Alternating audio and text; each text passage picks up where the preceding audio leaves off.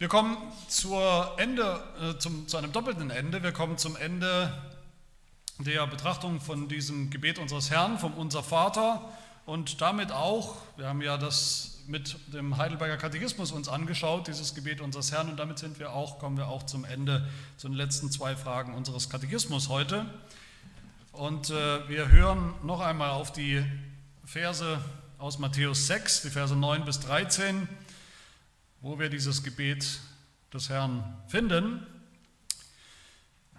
Und da spricht unser Herr Jesus Christus, deshalb sollt ihr auf diese Weise beten. Unser Vater, der du bist im Himmel, geheiligt werde dein Name. Dein Reich komme, dein Wille geschehe, wie im Himmel, so auch auf Erden. Gib uns heute unser tägliches Brot und vergib uns unsere Schulden, wie auch wir vergeben unseren Schuldnern. Und führe uns nicht in Versuchung, sondern errette uns von dem Bösen. Denn dein ist das Reich und die Kraft und die Herrlichkeit in Ewigkeit. Amen.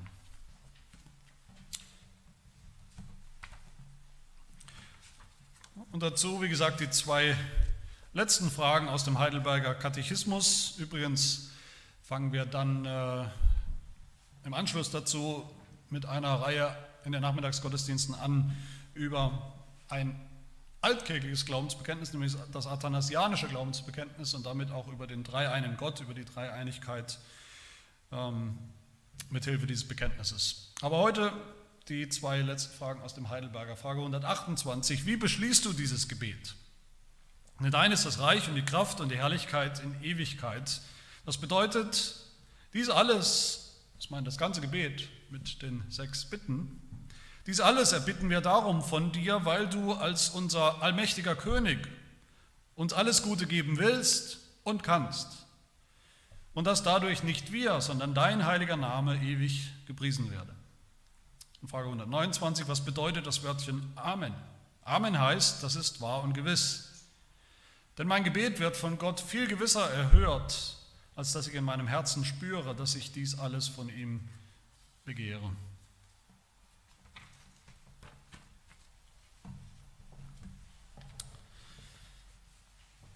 Wir sind, wie gesagt, oder wir kommen heute zum Abschluss dieses wichtigen Gebets und auch zum Abschluss des Heidelberger Katechismus. Wir wollen uns erinnern, der Heidelberger, das sind nicht nur ganz, wie man manchmal hört oder manchmal auch so sagt, ja, ganz hilfreiche Zusammenfassungen von biblischer Lehre, das natürlich auch, aber wir dürfen nicht vergessen, das sind auch für uns verbindliche Zusammenfassungen von dem, was die Kirche glaubt, was wir glauben und was die Kirche immer schon geglaubt hat und bekannt hat.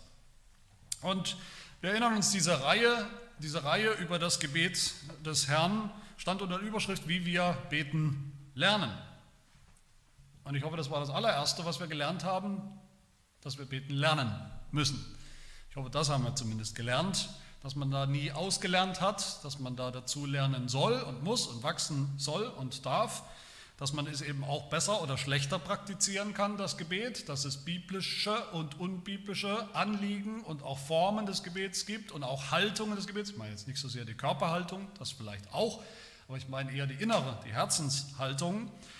Wir haben gehört, dass sich letztlich alle unsere Gebete an dieser Grundstruktur, an diesem Beispielgebet und auch den Inhalten dieses Gebets orientieren sollen, weil das die Katechese war, die Jesus seinen Jüngern eben beigebracht hat, und zwar immer wieder. Und die wir auch als Jünger lernen sollen, die wir auch unseren Kindern wieder beibringen sollen, als Form des Gebets. Wir haben auch gelernt, warum wir überhaupt beten sollen, wenn Gott doch souverän ist und sowieso alles tut, was er will und alles tun kann, was er will, auch ohne uns, wenn das alles stimmt, warum dann überhaupt beten? Das haben wir uns auch angeschaut. Zwei große Gründe und Motivationen. Der erste ganz einfach, Gott will gebeten werden. Gott könnte alles tun, was er will, auch ohne uns. Natürlich, das ist aber eine theoretische Weisheit und Frage. Er will nicht. Er will gebeten werden. Er will gebeten werden, damit er auch den Dank bekommt und die Ehre bekommt. Und das ist auch die zweite Motivation. Was ist Gebet eigentlich ultimativ, wenn man es auf einen Nenner bringt? Was sagt der Heidelberger? Das darf man auch nie vergessen. Frage 116. Gebet ist Dankbarkeit. Gebet ist Ausdruck unsere Dankbarkeit für das Heil, was wir haben in Jesus Christus. Der Heidelberger sagt, Gebet ist die wichtigste Form der Dankbarkeit. Wer betet, Wer richtig betet, ist dankbar und wer dankbar ist, der betet. Das ist die einfache Formel. Das heißt aber dann auch eben, Gebet ist kein Mittel, um Gott zu erpressen. Gebet ist kein Mittel, um Gott irgendwas abzuringen, was er uns eigentlich nicht geben will, aber wenn wir es lang genug erbitten oder ihn zwingen, dann bekommen wir es doch. Gebet ist auch nichts, was Gott anerkennen muss und er muss uns deshalb belohnen. Ja, der hat jetzt schon so lange gebetet, dann muss ich es ihm auch geben, auch wenn er eigentlich nicht will. Gebet ist Dankbarkeit. Gebet ist Ausdruck unseres Vertrauens auf Gott, auf seine Macht, auf seine Vorsehung. Dann haben wir gelernt, wofür sollen wir beten? Was sollen wir beten? Die sechs Bitten. Zweimal drei haben wir gesagt. Die ersten drei Bitten beschäftigen sich direkter oder unmittelbar mit Gott. Geheiligt werde dein Name, dein Reich komme, dein Wille geschehe. Und dann die zweiten, das zweite Dreier-Päckchen mit unseren Bedürfnissen, unser tägliches Brot, vergib uns unsere Schuld, führe uns nicht in Versuchung, sondern erlöse uns aus von dem Bösen. Und hoffentlich haben wir da, erinnern wir uns auch, das sind nicht gerade mal sechs von unendlich vielen möglichen Bitten. Dieses Gebet ist komplett. Da ist alles drin. Alle Bereiche des Lebens als Christen in dieser Welt, alles, was Gott wirklich wichtig ist und alles, was ultimativ für uns wirklich wichtig ist. Das ganze christliche Leben mit allem drum und dran. Und heute kommen wir zum abschließenden Satz und zu dem abschließenden Wort dann auch, dem Wort Amen. Zuerst schauen wir uns den Schlusssatz an, sozusagen das große Finale von diesem Gebet, die Begründung für alle unsere Gebete. So unser Vater, wissen wir alle, beginnt mit einer Anrede, aber nicht nur einer kalten Anrede wie jetzt ein, ein, eine Adresse, an wen wir das Gebet schicken, keine formale Anrede, sondern es ist schon ein Lobpreis. Unser Vater im Himmel ist ein Lobpreis, wir erinnern uns. Der Heidelberger hat uns das gesagt. Das ist eine, eine eine ehrfürchtige Haltung. Unser Vater, nicht auf Erden, unser Vater im Himmel, das ist eine Anrede, die Ehrfurcht gebietet, die aus Ehrfurcht kommt, Ehrfurcht vor seiner himmlischen Majestät. Dass Gott so erhaben ist, dass er nicht Teil dieser Schöpfung ist, er ist eben Gott. Und genauso endet das Gebet jetzt wieder, auch wieder mit Lobpreis. Niemand kann diesen Schlusssatz beten, es sei denn, er ist nicht bei der Sache, aber niemand kann diese Worte beten, denn dein ist das Reich und die Kraft und die Herrlichkeit in Ewigkeit, ohne dabei zu staunen, ohne dabei ehrfürchtig zu sein, ohne dabei anzubeten. Diesen Herrn, der so ist. Das sind Dinge, die eigentlich unser Fassungsvermögen übersteigen, die wir nicht wirklich begreifen können, für die wir Gott nur anbeten können. Anbetung ist Anfang des Gebets und Anfang ist Ende dieses Gebets.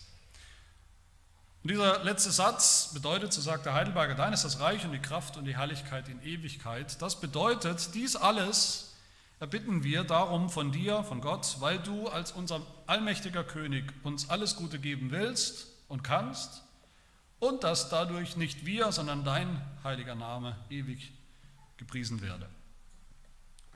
Viele schreiben über Gebet, viele schreiben auch über dieses Mustergebet, das unser Vater, gibt es weiß ich wie viele, tausende Bücher, aber die paar, die ich habe und die ich auch konsultiert habe, da gibt es viele, die über diesen letzten Satz überhaupt nichts schreiben. Das kommt zum Teil daher, dass es da ein bisschen Schwierigkeiten gibt in der Überlieferung der ursprünglichen Handschriften oder der Handschriften, griechischen Handschriften vom Matthäusevangelium zum Beispiel, wo, wo wir diesen Vers eben haben, oder auch nicht.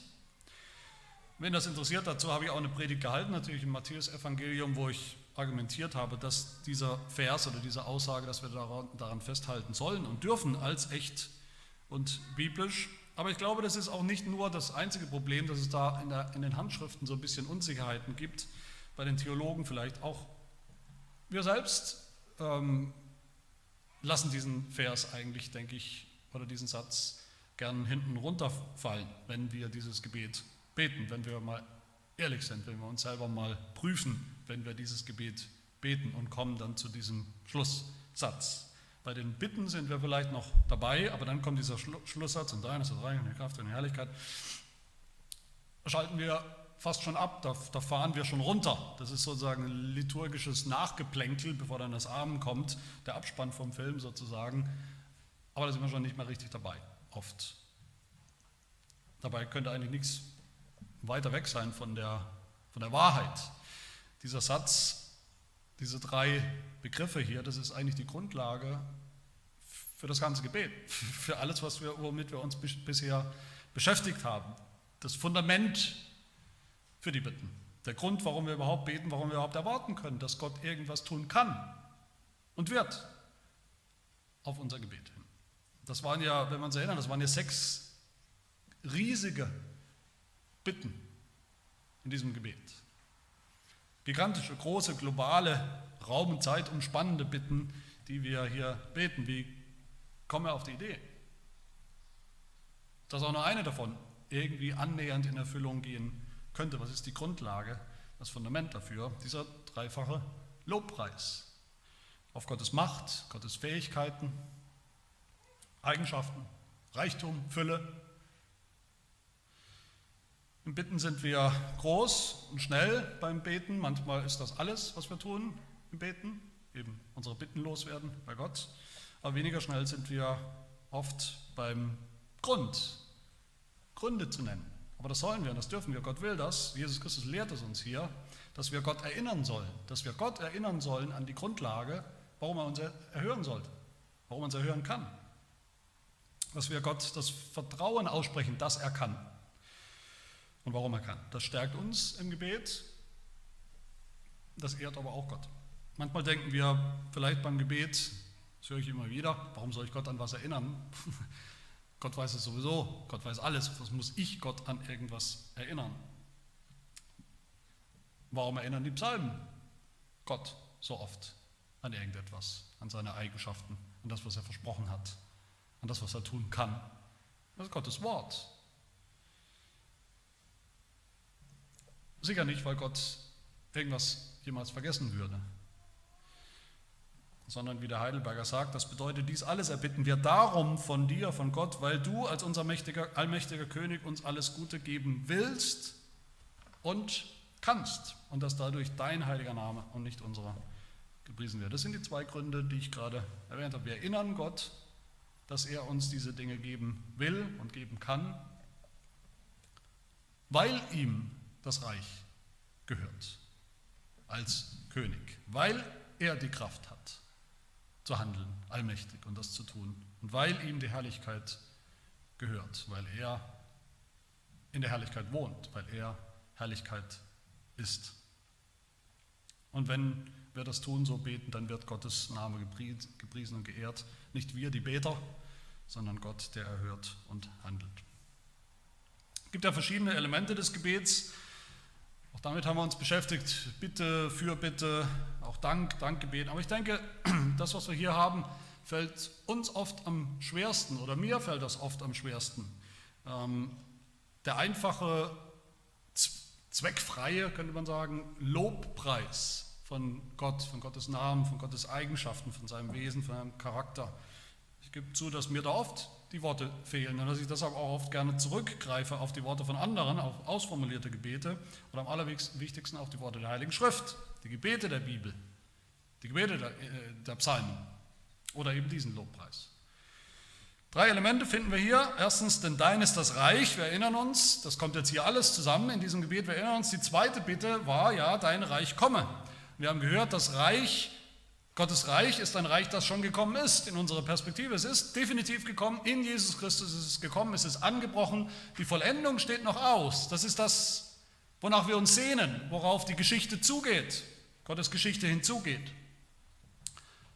Und dass das passiert, dass Gottes Reich kommt, mehr und mehr schon in unserem Leben, mehr und mehr kommt und dass es eines Tages in Vollkommenheit kommen wird, darum sollen wir beten. Das muss uns wichtig sein. Das ist, gehört zu den allerwichtigsten Dingen überhaupt. Aber auf welcher Grundlage sollten wir das erwarten oder können wir das erwarten, dass Gott diese zweite Bitte hört? Hier ist die Antwort. Denn sein ist das Reich. Es gehört Gott schon, natürlich, es gehört Gott schon längst. Gott ist immer der König seines Reichs, auch wenn es noch nicht ganz und ultimativ sichtbar ist in dieser Welt. In Jesus Christus sehen wir das dann nochmal deutlicher. Jesus Christus nach, seiner, nach seinem Leiden, nach seiner Erniedrigung, seinem Leiden, seinem Tod am Kreuz ist er aufgefahren in den Himmel, sitzt auf dem Thron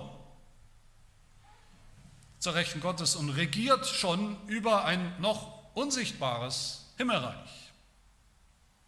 Das heißt, die zweite Bitte, Das erbitten wir, wie der Heidelberg sagt, das erbitten wir darum von Gott, weil du als unser allmächtiger König, was Gott schon ist, uns das geben willst und geben kannst, dieses Reich. Das ist die Begründung.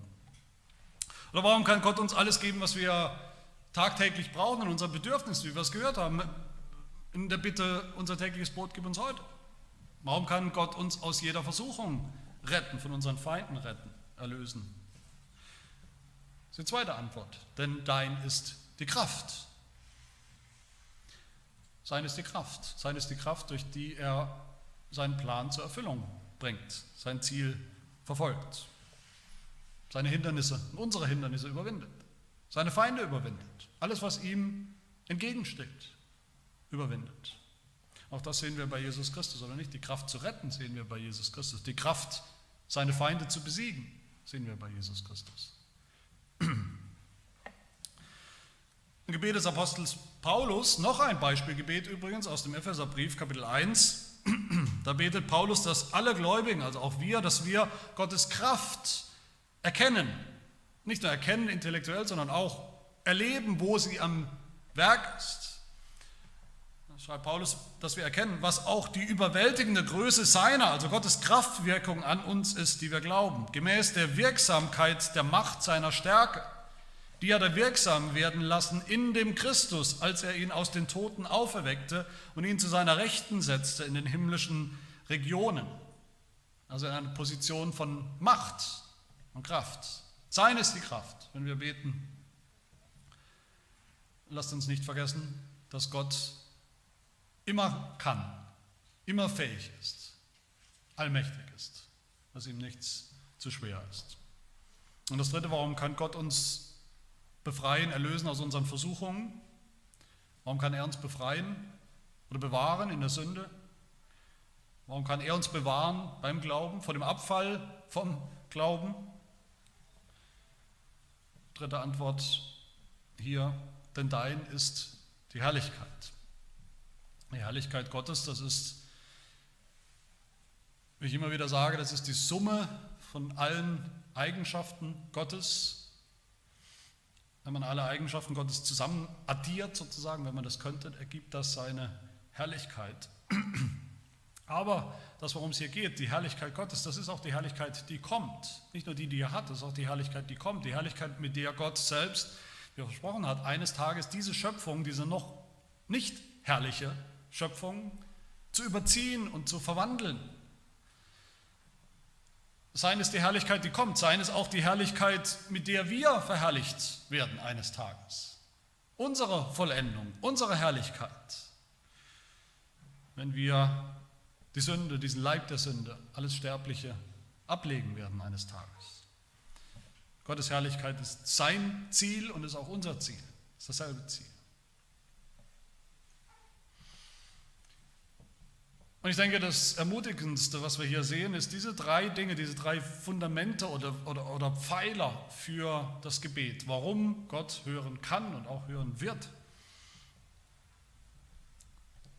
Das ist, dass diese drei Dinge nicht als Eventualitäten, nicht im Konjunktiv formuliert sind, nicht als Möglichkeit. Das heißt nicht, denn dein sei das Reich, immer mehr, so gut es halt geht. Dein sei die Kraft, dein sei die Herrlichkeit, so gut das halt möglich ist. Nein, dein ist das Reich und die Kraft und die Herrlichkeit, und zwar in Ewigkeit. Amen. Und wenn dieser Schlusssatz, dieser Lobpreis das Finale ist von diesem Gebet, dann ist das Amen natürlich der Schlussakkord, das allerletzte Wort. Und mit diesem Amen, mit diesem Gebet schließen wir auch und fragen uns mit Frage 129, was bedeutet das Wörtchen Amen? Amen heißt, das ist wahr und gewiss. Natürlich beschließen wir eigentlich alle unsere Gebete mit Amen, sollten wir auch. Amen aus dem Hebräischen bedeutet genau das, wie es der Heidelberger beschreibt. Das ist wahr, das ist so, das ist wahr. Und das ist keine Floskel, die einfach unser Gebet irgendwie beendet, weil uns nichts mehr einfällt. Dann sagen wir halt Amen, so wie am Funkgerät Over and Out, zurück ans Funkhaus, äh, Thema erledigt, mir fällt nichts mehr ein. Das Amen am Ende des Gebets hat eine wichtige Bedeutung, zwei Bedeutungen, sagt der Heidelberger. Der erste ist, Amen ist ein Ausdruck unseres Glaubens, ein Ausdruck unseres Glaubens, unseres Vertrauens, unserer Gewissheit auch. Das, hat, das Amen hat eine liturgische Bedeutung im Gottesdienst, im Gottesdienst der, der Gemeinde. Es ist die Antwort der Gemeinde im Gottesdienst, die Zustimmung der Gemeinde zu Gottes Reden, zu Gottes Worten, zu Gottes Verheißung, zu der Verheißung, dass er hören will, dass er hören kann. Die Zustimmung, das Vertrauen gegenüber Gottes Wort.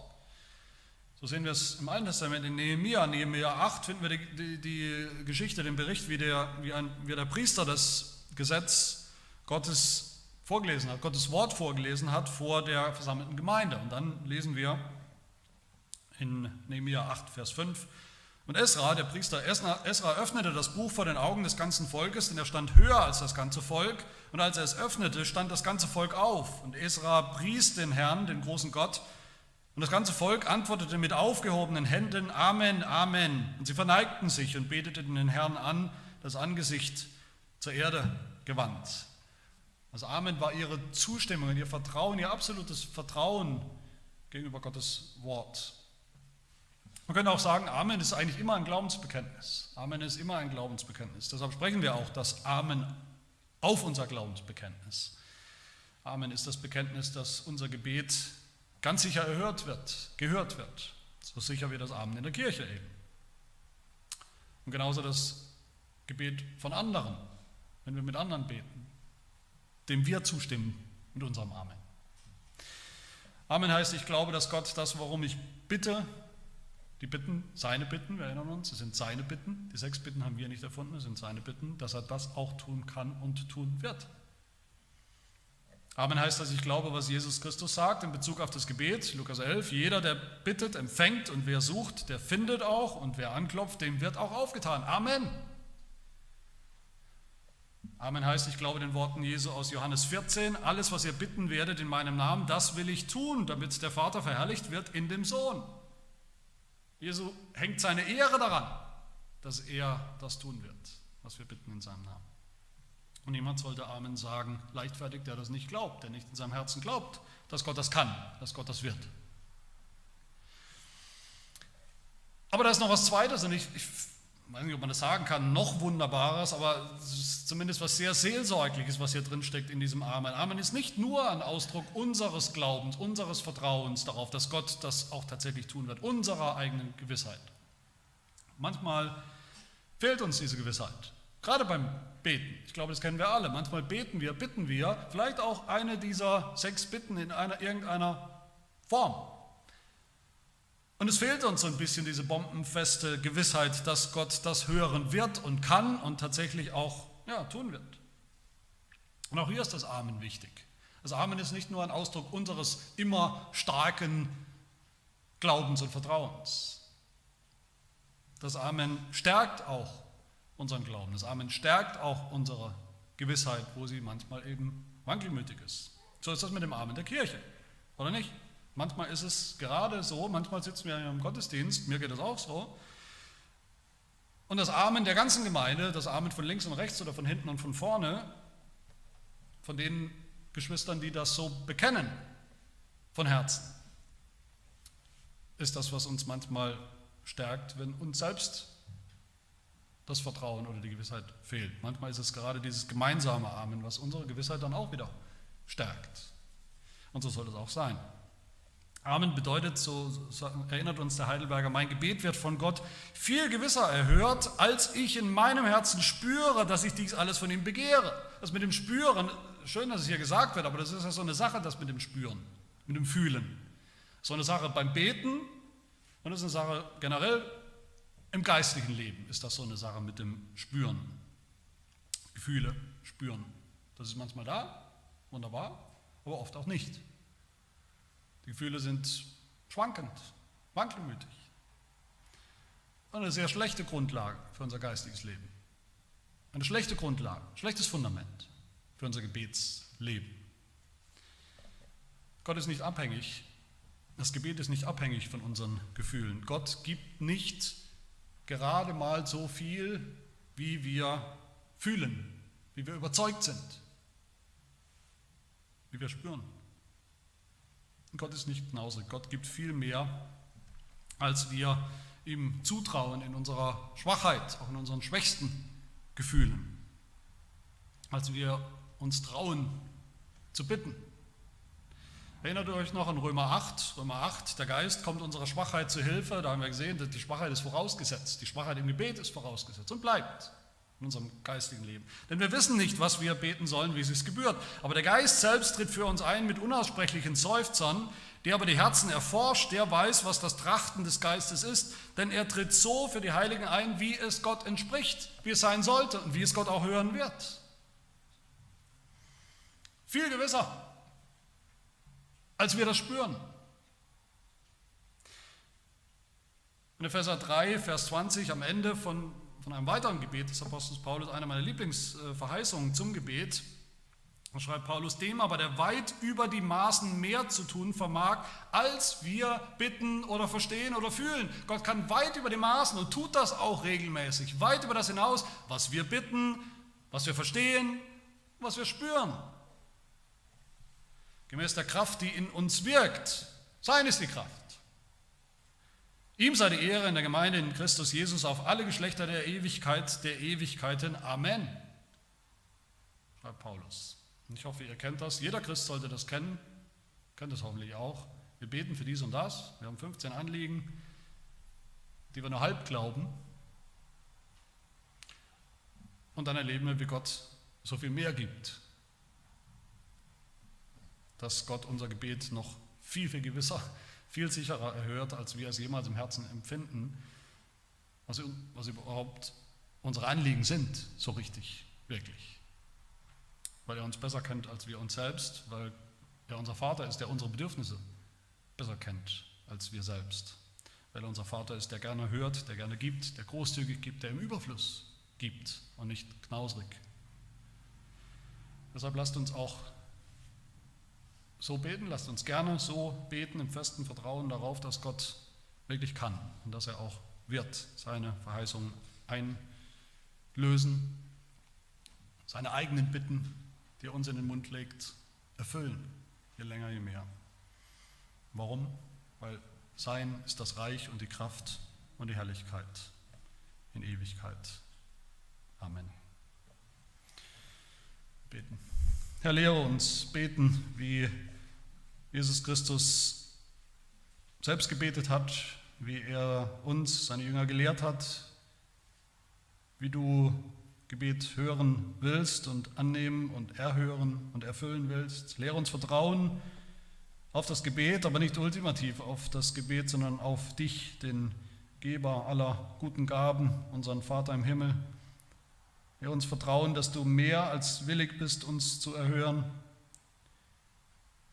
Die Anliegen deiner Kinder weit über uns bitten, weit über unser Verstehen hinaus durch den Beistand und die Hilfe und das Seufzen des Heiligen Geistes in uns, der uns hilft, recht zu beten. Das bitten wir in Jesu Namen. Amen.